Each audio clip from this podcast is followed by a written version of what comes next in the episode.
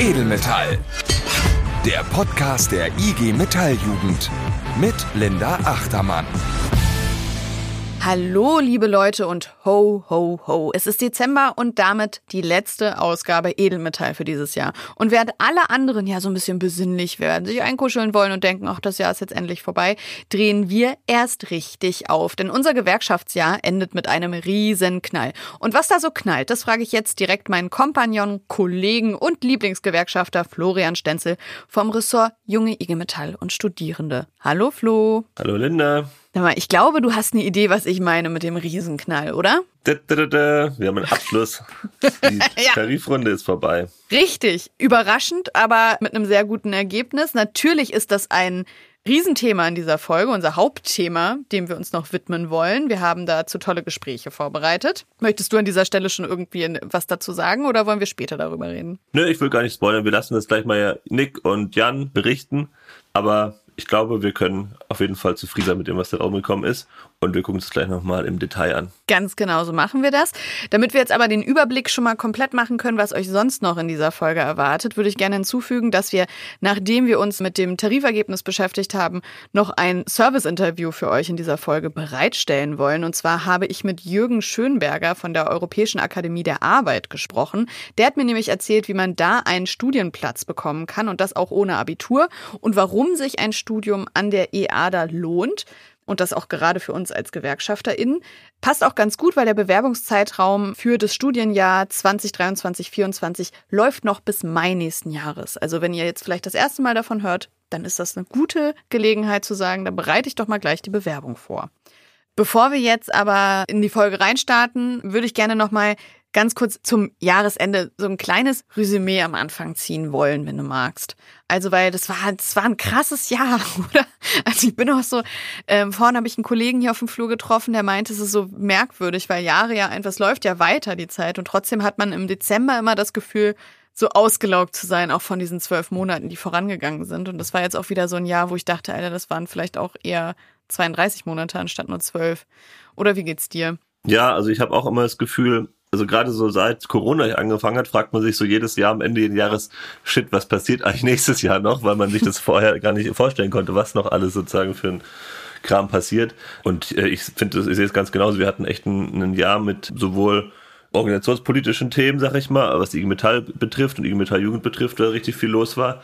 Und gleichzeitig aber auch weltpolitisch sozusagen ist super viel passiert. Und wir hatten ganz am Anfang des Jahres gegen die Betriebsratswahlen haben wir uns darauf vorbereitet. Wir hatten den Krieg in der Ukraine, über den wir sehr viel gesprochen haben. Wir hatten Tarifverhandlungen in der Eisen- und Stahlindustrie. Wir haben da Verhandlungskommissionsmitglieder gefragt. Wir hatten Tarifverhandlungen mit der Elektroindustrie. Da haben wir mit ganz vielen Tarifkommissions- und Verhandlungskommissionsmitgliedern gesprochen. Wir hatten JAF-Wahlen. Wir haben uns auf die Jugendkonferenz vorbereitet. Wir hatten den Sommerkongress, in dem wir die Leitanträge für die Jugendkonferenz geschrieben haben. Und ja, heute reden wir nochmal über die Tarifergebnis, was jetzt quasi noch druckfrisch ist. Also ich finde, viel mehr kannst du in ein Jahr gar nicht reinpacken. Nee, wirklich. Ich hatte auch sehr gehofft, dass du zwischendurch gerade Luft holst, weil du ja, so viel, so viel aufgezählt hast. ja. Habe ich die Jaffa gesagt? Du hast die Jaffa, die Jaffa hast du doch erwähnt. Und da möchte ich auch nochmal sagen, es würde jetzt zu lange dauern, alle zu erwähnen, die in unseren Folgen vorgekommen sind in diesem Jahr. Aber vielen, vielen Dank an alle, die sich einmal für das junge Team IG Metall, für die Betriebsratswahlen, die kandidiert haben und gesagt haben, hier bin ich und deswegen mache ich das, bedanken. Dann für die Leute, die gesagt haben, warum sie sich für die JAF-Wahl aufstellen lassen. Aber auch an alle nochmal, die aus den Tarifverhandlungen berichtet haben und gesagt haben, ey, was, was ist da los? Was ist meine Rolle in der Verhandlungskommission? Und dann nochmal ein bisschen mehr über Tarifverträge und wie das alles funktioniert gesprochen haben. Also alle Ehrenamtlichen, die mitgemacht haben und sie Bock hatten, sich einfach mal hinzusetzen und sich von mir dann Fragen stellen zu lassen. Vielen Dank an euch alle. Das war richtig ja. geil für mich ist es immer wieder ein Monatshighlight, diese Folge zu produzieren, kann ich an dieser Stelle sagen. Ja, Dankeschön. Das war stark und nächstes Jahr geht's genauso weiter. Wollen wir jetzt noch kurz sagen, was jetzt gerade politisch los ist und es abfuckt oder wollen wir einfach direkt in die Folge starten, weil wir haben können auch über schöne Dinge reden. Was meinst du? Ich will einen kurzen Rant will ich noch loslassen, weil ich bin echt, ich bin sauer auf die CDU nochmal, weil ich finde, also Opposition ist ja wichtig, ne? Braucht man. Richtig. Und die Bundesregierung macht ja auch nicht alles richtig. Aber was da gerade abgeht mit ausländerfeindlichen oder rassistischen Kampagnen, was die CDU da gerade fast wieder startet, Medienkampagnen, wo es darum geht, die Bundesregierung würde jetzt anfangen, hier unsere Staatsbürgerschaft zu verscherbeln oder auch äh, die faulen Arbeitslosen wieder irgendwo rauszukramen, nach dem Motto, man müsste da härtere Sanktionen machen. Das, ich verstehe, ich weiß nicht, warum man so einfallslos sein kann politisch. Ich finde, da könnte man sich mehr einfallen lassen. Und wenn man wirklich Oppositionsarbeit machen würde, den Anspruch haben sie ja, finde ich, könnte man zum Beispiel die Bundesregierung da mal darauf hinweisen, dass sie neben den Themen Einwanderung und dem Thema Sozialleistung auch nochmal das Thema Ausbildung auf die Tagesordnung rücken sollten. Nämlich wir haben ja die Ausbildungsgarantie, die wir fordern. Was da nächstes Jahr rauskommt, wissen wir nicht so ganz genau, aber wir haben immer noch über zwei Millionen junge Menschen ohne eine Ausbildung und dass man da mal bohrt und sagt, hier, warum schaffen wir es eigentlich nicht, unsere eigenen Leute in Ausbildung zu bringen und gleichzeitig jammern die Betriebe rum, dass Fachkräftemangel ist. Das wäre doch mal ein Thema, wo man wirklich, finde ich, Oppositionsarbeit machen kann und was den Menschen was bringt anstatt einfach nur alle gegeneinander aufzuhetzen und auszuspielen. Das ist, finde ich, wirklich ein richtiger Fail in der Opposition gerade. Das macht mich böse, weil es gibt genug Themen, wo man auch die aktuelle Bundesregierung immer angreifen könnte. Das wollte ich nochmal loswerden zum Ende des Jahres. Es ist auch gut, dass du das losgeworden bist. Da kann ich auch gar nichts weiter hinzufügen. Ich finde das alles, ich widerspreche dir ja sonst gerne, aber an diesem Punkt muss ich sagen, das kann ich unterschreiben. Danke. Aber jetzt starten wir mit was Gutem noch oder enden mit was Gutem. Worauf freust du dich nächstes Jahr? Uh, Oh, das ist eine gute Frage. Worauf freue ich mich denn nächstes Jahr? Auf die Jugendkonferenz, würde ich sagen. ich bin schon ganz aufgeregt, weil wir werden das wahrscheinlich hier im Podcast auch besprechen. Ich hoffe, ich werde vorbeikommen können und ich habe das noch nie mitgemacht. Ich finde, ich bin sehr gespannt, wie das aussieht, muss ich sagen. Ja, das wäre auch meine Antwort. Jugendkonferenz nächstes Jahr und Gewerkschaftstag ist auch noch, da freue ich mich drauf. Deswegen glaube ich, wird nächstes Jahr ein Jahr, in dem wir da einfach anpacken und selbst unsere Sachen in die Hand nehmen. Es wird gut. Geil. Dann lass uns jetzt über was sprechen, wo ganz viel angepackt wurde und geschafft wurde. Und zwar die Tarifrunde der Metall- und Elektroindustrie. So ist es. Es gab einen Abschluss. Wir haben einen Doppel- bis Dreifach-Wumms vorbereitet, in dem wir das jetzt abarbeiten wollen. Und ich würde sagen, wir haben es schon vorhin schon gesagt, wir sprechen erstmal mit Jan und Nick und lass uns damit einfach jetzt anfangen. Jo, ab geht's.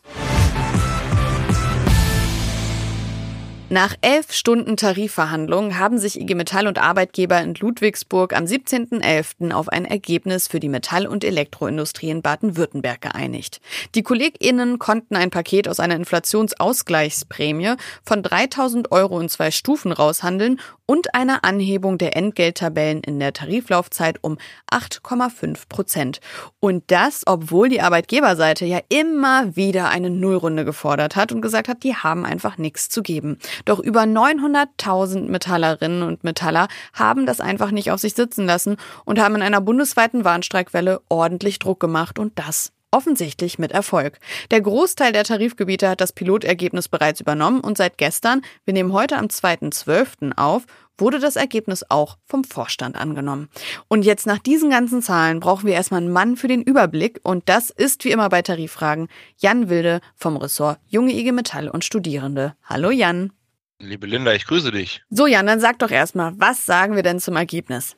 Ja, unterm Strich kannst du schon festhalten, dass da die Auszubildenden und auch die Dualstudierenden natürlich, wenn die in der Ausbildung sind, da schon von einer guten Erhöhung der Ausbildungsvergütung profitieren. Möchte ich mir doch bitte mal genauer anschauen mit dir, weil man hat es ja gehört, es gab ein paar Stimmen, die gesagt haben, boah, da wäre eigentlich ein bisschen mehr drin gewesen, aber ich finde, wir sollten das jetzt genauso machen, nämlich mal direkt auf die Zahlen schauen. Dafür bist du ja genau der Richtige. Was heißt das denn jetzt genau für die Ausbildungsvergütung, was da bei dem Tarifergebnis rausgekommen ist? Ja, also für die Ausbildungsvergütung, die ja in zwei Stufen erhöht wird, einmal um 5,2 Prozent und dann nochmal um 3,3 Prozent, bedeutet das, am Ende der Laufzeit hat ein Auszubildender, also wenn wir jetzt mal alle Ausbildungsjahre, alle Tarifgebiete da mal so einen Mittelwert äh, bildet, so um die 850 Euro mehr Ausbildungsvergütung brutto im Portemonnaie. Und das ist, glaube ich, schon auch erstmal was, was sich sehen lässt. Mhm. Und dann gibt's noch die Inflationsausgleichsprämie, die kommt da ja nochmal on top. Das sind ja auch nochmal 1100 Euro für die Auszubildenden netto, steuer- und Sozialabgaben frei. Und dann gibt's ja noch die Sonderzahlungen, die draufkommen, oder? Genau, und jedes Jahr on top die ganzen Sonderzahlungen, die wir ja haben. Ne? Und ähm, da gab's ja in den letzten Jahren auch eine krasse Entwicklung. Ja, also früher hatten wir ja irgendwie nur klassisch so Urlaubsgeld, Weihnachtsgeld.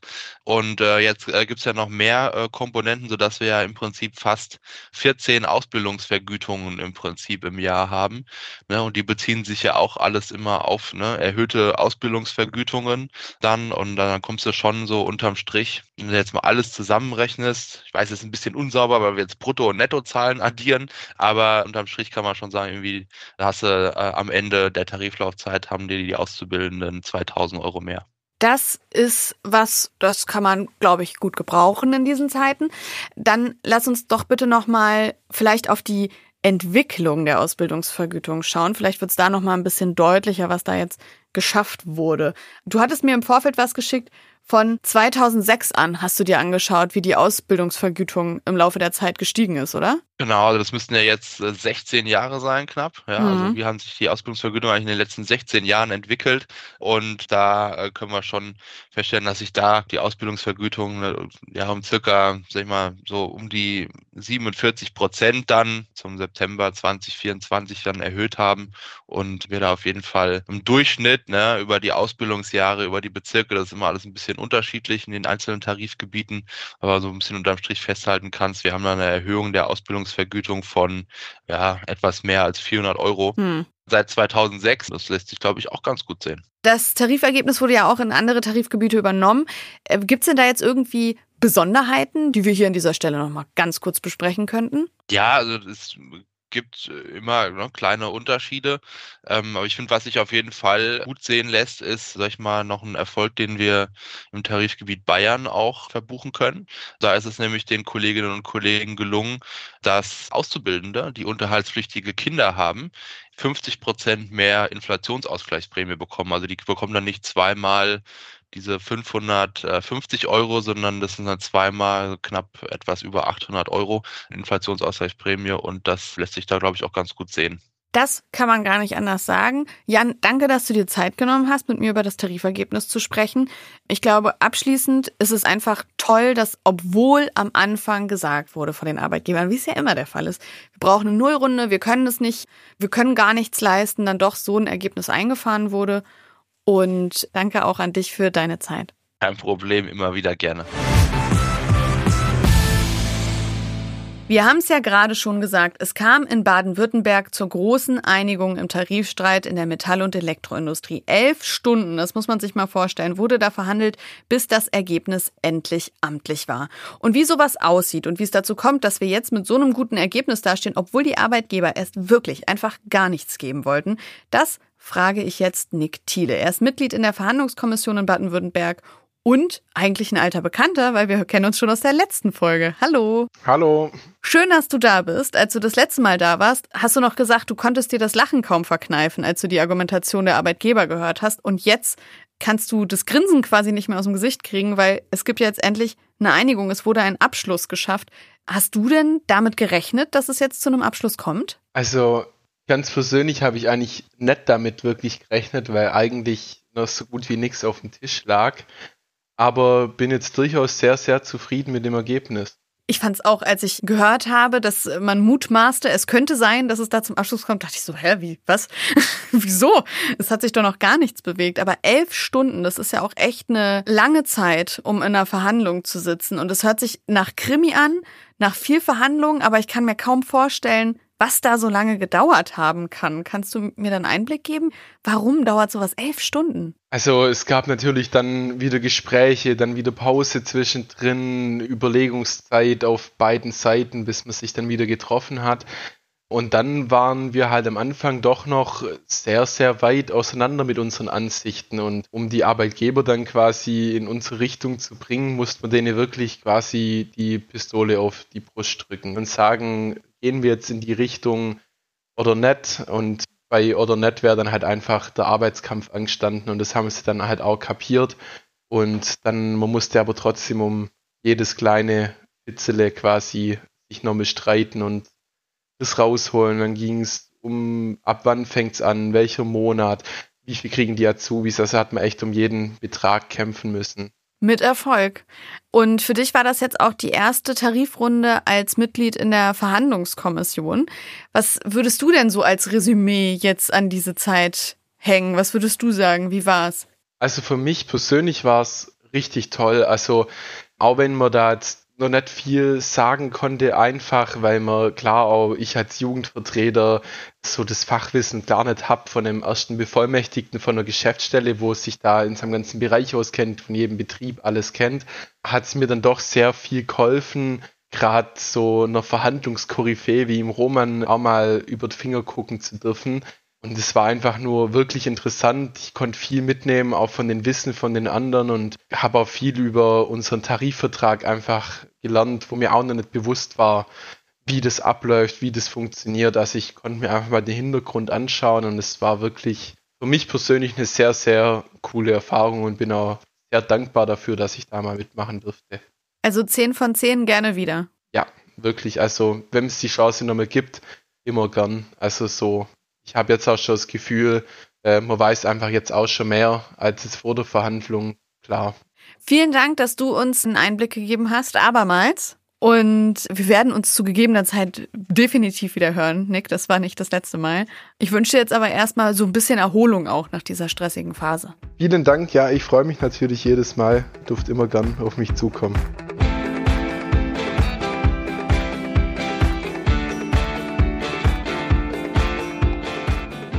Und jetzt kommt, wie am Anfang auch versprochen, das Interview zur EADA. Was das ist und wie man da an einen Studienplatz rankommt, das habe ich alles mit meinem Gesprächspartner, den ihr gleich kennenlernen werdet, besprochen. Das Interview haben wir bereits im Sommer auf der GEAF-KAJAF-Konferenz aufgezeichnet. Da haben wir uns getroffen und uns mal zur Seite gesetzt, um da mal ein paar Infos für euch zusammenzutragen. Viel Spaß!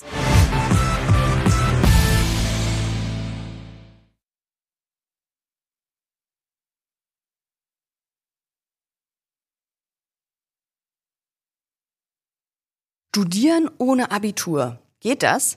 Oh ja, und wie? Wenn ihr Bock habt, ein Studium auf dem Gebiet der Arbeitsbeziehungen zu machen, eine abgeschlossene Berufsausbildung habt und zwei Jahre Berufserfahrung, dann könnte ein elfmonatiges Studium an der Europäischen Akademie der Arbeit in Frankfurt am Main genau das Richtige für euch sein. Aber stopp, damit das jetzt nicht so völlig nach Werbeveranstaltung klingt, fragen wir doch mal leicht kritisch nach, was hinter diesem Studium steckt. Und das machen wir bei Jürgen Schönberger. Er ist Assistent des Lehrbetriebs an der EADA und ist jetzt hier bei uns im Podcast. Schön, dass du da bist. Hallo Linda, danke, dass ich da sein darf. Na gerne. Ich wollte gerade schon mal mit der Anmoderation so ein paar Fakten in den Raum werfen. Das macht man ja immer, um die Leute so auf ein Level zu holen, damit mhm. die wissen, worum es geht. Hab jetzt aber damit auch schon so ein paar Begriffe auf den Tisch gepackt, wo sich jetzt manche Leute fragen so, äh? Europäische Akademie der Arbeit? Was soll das denn sein? Vielleicht können wir da direkt mal einsteigen. Was ist denn die EADA? Die Europäische Akademie der Arbeit ist eine Institution oder besser gesagt eine Schule quasi, an der man seit über 100 Jahren ein Studium der Arbeitsbeziehungen absolvieren kann. Das heißt, man schaut sich Arbeitspolitik an, schaut sich da an, wie ist die Beziehung zum Beispiel zwischen ähm, Betriebsrat, Jugendvertretung und dem Arbeitgeber selbst. Man schaut sich dann auch das Thema Wirtschaftswissenschaften an. Also wir gehen da in die VWL und auch in die BWL ein. Bei BWL haben wir übrigens einen sehr guten linken Dozenten an der Seite und das ist immer ganz witzig, ein linker BWLer, das ist immer ganz cool, mit dem zu diskutieren. Rechtswissenschaften schauen wir uns an, also ganz viel Arbeitsrecht, Tarifrecht, Streikrecht, wie sieht das aus? Ansonsten Sozial- und Gesellschaftspolitik, da haben wir dann auch immer Dozenten, die selber aus der Politik kommen auch oder auch Leute mit sehr viel Erfahrung innerhalb der Gewerkschaften oder bei NGOs zum Beispiel. Und ansonsten lernt man da auch allgemein sehr viel und ich glaube, das Größte, was man mitnehmen kann, ist am Ende ein wahnsinnig tolles Netzwerk aus tollen Menschen. Okay, das hört sich ja vielversprechend an, aber auch nach super viel Inhalt. Das hat sich schon fast äh, mehr angehört als die Beschreibung meines Bachelorstudiums, wofür ich drei Jahre gebraucht habe. Wie lange dauert denn so ein Studium an der EADA? Also es dauert elf Monate, fängt immer im Oktober an und ist dann ungefähr Mitte August des folgenden Jahres zu Ende. Und ja, inhaltlich ist es schon sehr viel und sehr stark und man darf sich auf eine sehr steile Lernkurve einstellen. Es ist anstrengend, aber es ist es absolut wert, würde ich sagen. Was für eine Art Abschluss erlange ich denn, wenn ich an der EADA ein Studium absolviere? Das ist dann der fachgebundene Zugang an hessischen Hochschulen. Man kann aber auch zum Beispiel an der HWP in Hamburg studieren gehen danach. Man kann auch in Marburg zum Beispiel studieren gehen. Also da ist es immer abhängig von den Unis selber dann, äh, wenn man den Abschluss hat. Was man auch machen kann, ist dann an der University of Labor studieren. Da studiere ich auch gerade. Und ansonsten ist der Abschluss an der EADA gern gesehen bei Parteien, bei NGOs, gerade auch bei Gewerkschaften, aber auch man jetzt eine Karriere als Betriebsrat oder das böse Wort Personaler anstrebt, äh, da wird das teilweise auch gern gesehen und da ist es auch absolut Gold wert, was man da dann alles lernt, mhm. weil man sich dann vom Arbeitgeber nicht so leicht über den Tisch ziehen lassen kann, wenn einem zum Beispiel Statistiken und Zahlen vorgelegt werden. Dann kann man die selber sich anschauen und merkt, ah, okay, der erzählt mir das und das, aber das stimmt ja gerade gar nicht und kann dann viel besser mit sowas umgehen. Also für Betriebsräte und auch für Hauptamtliche genau der richtige Weg meiner Meinung nach. Okay, du hast mich schon an der Angel, muss ich sagen. Ich bin jetzt schon, ich bin schon sehr angetan. Was wir noch nicht geklärt haben, ist, das ist ja jetzt ein Podcast der IG Metalljugend. Uns hören wahrscheinlich sehr viele Metallerinnen und Metaller. Was können die, wenn die jetzt genauso angetan sind wie ich und sagen, ey, vielleicht möchte ich mich da bewerben? Was können die denn erwarten, auf was für Leute die da treffen? Weil das ist ja keine reine IG Metall Veranstaltung. Richtig, das stimmt. Das ist eine Stiftung des Landes Hessen und zusammen mit dem Deutschen Gewerkschaftsbund auch und der Stadt Frankfurt. Das heißt zum Beispiel, die Stadt Frankfurt hat immer ähm, fünf Plätze, die sie belegen können mit Kolleginnen und Kollegen von dort, die dann auch dorthin geschickt werden. Das heißt, wir haben Leute aus dem öffentlichen Dienst aus der Stadt Frankfurt. Dann sind Leute von Verdi da. Dieses Jahr sieben Leute von Verdi mit dabei, von der IGBC und anderen Gewerkschaften auch. Und dann hat man da einen sehr wilden Mix aus Leuten, die aus der Industrie kommen und irgendwie ein Bruttogehalt von vier, fünf hatten. Und dann hast du daneben den Kollegen sitzen, der bei Flaschenposten Betriebsrat gegründet hat und irgendwie für Mindestlohn beschäftigt war. Und da der Austausch untereinander, äh, mir persönlich hat's enorm die Augen geöffnet, nochmal, dass nicht immer alles so einfach und Friede, Freude, Eierkuchen ist, wie wir es quasi in der IG Metall haben. Man studiert Arbeitsbeziehungen und lebt das auch richtig untereinander. Ne? Richtig. Also wenn man dann so auf verschiedene Menschen aus verschiedenen Situationen auch trifft. Das stelle ich mir auch sehr spannend vor. Also auch das hört sich sehr gut an. Nochmal ein Pluspunkt auf die Karte geschrieben. Dann bleibt noch zu klären, elf Monate. Wie finanziert man das denn? Also das Studium an sich ist komplett kostenfrei und man muss da nichts dafür zahlen. Und man kriegt ja ein Zimmer dort gestellt in Frankfurt. Man kriegt dann auch Unterstützung für zum Beispiel Krankenversicherung und man kriegt auch immer Fahrtkosten gezahlt und sowas. Und ansonsten bekommt man nämlich Frühstück, Mittagessen noch und auch immer ein Stipendium von 500 Euro aktuell. Mhm. Und das kriegt man dann von der Hans-Böckler-Stiftung quasi gestellt für diese Zeit des Studiums und Ansonsten, es gibt auch immer unten im Keller eine studieeigene Kneipe. Da ist das Bier dann auch nicht ganz so teuer wie in der Kneipe außerhalb. Mhm. Und das heißt, das soziale Leben ist da auch ganz gut abgesichert. Und ich persönlich habe es auch erlebt, dass man sich untereinander auch sehr stark aushilft, sollte mal das Geld dann doch nicht reichen. Können wir noch mal ganz kurz zum Abschluss sagen, wer ist zugangsberechtigt? Wann kann ich das studieren? Berufsausbildung und zwei Jahre Berufserfahrung, richtig? Genau, richtig. Und dann bewirbt man sich einfach bei der Akademie der Arbeit und muss dann eine Aufnahmeprüfung machen. Wenn man sich jetzt zum Beispiel über eine Gewerkschaft bewirbt, also hier zum Beispiel dann wahrscheinlich die IG Metall, dann ist der Weg ganz klar über den Jugendsekretär, die Jugendsekretärin und die helfen dann einem weiter bei den Bevollmächtigten und auch beim Ortsvorstand. Und dann bewirbt man sich an der ADA, schreibt die Aufnahmeprüfung die dauert zwei Tage, da schreibt man drei Prüfungen. Ui. Ja, aber das, das klingt erstmal nach Ui, aber es ist durchaus schaffbar. Und es gibt auch noch einen Vorbereitungskurs in Hustedt. Da gibt es sogar zwei verschiedene, einen sechs Wochen lang und einen einwöchigen. Wenn man die gemacht hat, also der einwöchige ist auch sehr gut, und dann denke ich, schafft man diese Prüfungen durchaus. Und dann hat man am zweiten Tag der Prüfungen auch noch eine mündliche Prüfung. Und sollte man dann in der schriftlichen Prüfung ein Blackout gehabt haben und nichts irgendwie Vernünftiges hingeschrieben haben, dann kann man sich in der mündlichen Prüfung da auch durchaus noch retten, würde ich sagen. Also klingt schwer, aber es ist es äh, gar nicht so. Okay, ich wollte gerade sagen, du bist sehr steil eingestiegen und ich habe schon gedacht, oh, okay, jetzt denken viele so, oh nee, dann doch nicht. Aber du hörst dich zuversichtlich an, dann trage ich das jetzt auch weiter und dann äh, gehen wir jetzt mal davon aus, man kann das schaffen. Und wenn ihr Bock habt, euch zu bewerben, dann macht das doch bitte. Der Bewerbungszeitraum ist immer? Der ist dann bis Mitte Mai ist immer Bewerbungszeitraum und bei den Gewerkschaften ist es meistens so zwei, drei Wochen früher der Bewerbungsschluss. Alles klar.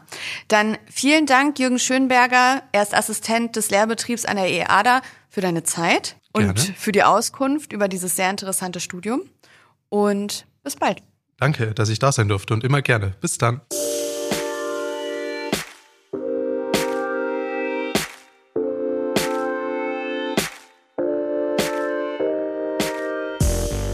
Florian, wir sind am Ende der Folge angekommen jetzt. Ja, dann tschüss. So schnell lasse ich dich nicht gehen. So schnell lasse ich dich nicht gehen. Das ist ja auch das letzte Mal, dass wir uns sehen jetzt dieses Jahr. Ja, das stimmt. Ich finde, wir sollten jetzt mal so ein bisschen weihnachtliche Stimmung reinbringen. Ja, mach mal die, mach mal die Jingle Bells an. Die Jingle Bells, vielleicht ein bisschen Kamin knistern, mal sehen, was wir so in unserer Soundbox dafür finden und mich auch bei dir für dieses schöne Jahr bedanken. Es hat mir sehr viel Spaß gemacht, auch wenn du öfter vertreten worden bist, auch von Jan zum Beispiel, war auch öfter hier im Podcast zu Gast und hat mit mir die Moderation übernommen. Aber es war, ein, oh, es war ein sehr schönes Podcast-Jahr, es hat mir sehr viel Freude bereitet. Vielen Dank dafür. Ja, das kann ich nur zurückgeben. Wie immer viel Spaß und wir haben ja noch ein bisschen Spaß vor uns. Ja, auf jeden Fall. Weiter geht's ja am 2.1. schon. Mal sehen, ob wir da nüchtern sind. Ja, Wollen wir noch sagen, worum es gehen wird in der nächsten Folge? wir werden uns auf jeden Fall um das Thema Bildungsarbeit kümmern, habe ich gehört. Genau, wir werden uns um das Thema Bildungsarbeit kümmern. Wie wir das machen, das lassen wir offen. Das ist noch geheim. Das ist doch ganz geheim. Da müsst ihr dann einfach reinschalten. Also, okay, genug gequatscht. Es war schön, es war ein tolles Edelmetalljahr. Vielen Dank an alle, die dabei waren. Und wir hören uns dann nächstes Jahr wieder am 2.1. Ich bin Lena Achtermann und du bist. Ich bin der Weihnachtsmann. Und wir sagen ho, ho, ho, bis nächstes Jahr. Tschüss. Edelmetall. Der Podcast der IG Metalljugend. Gefördert vom Bundesministerium für Familie, Senioren, Frauen und Jugend.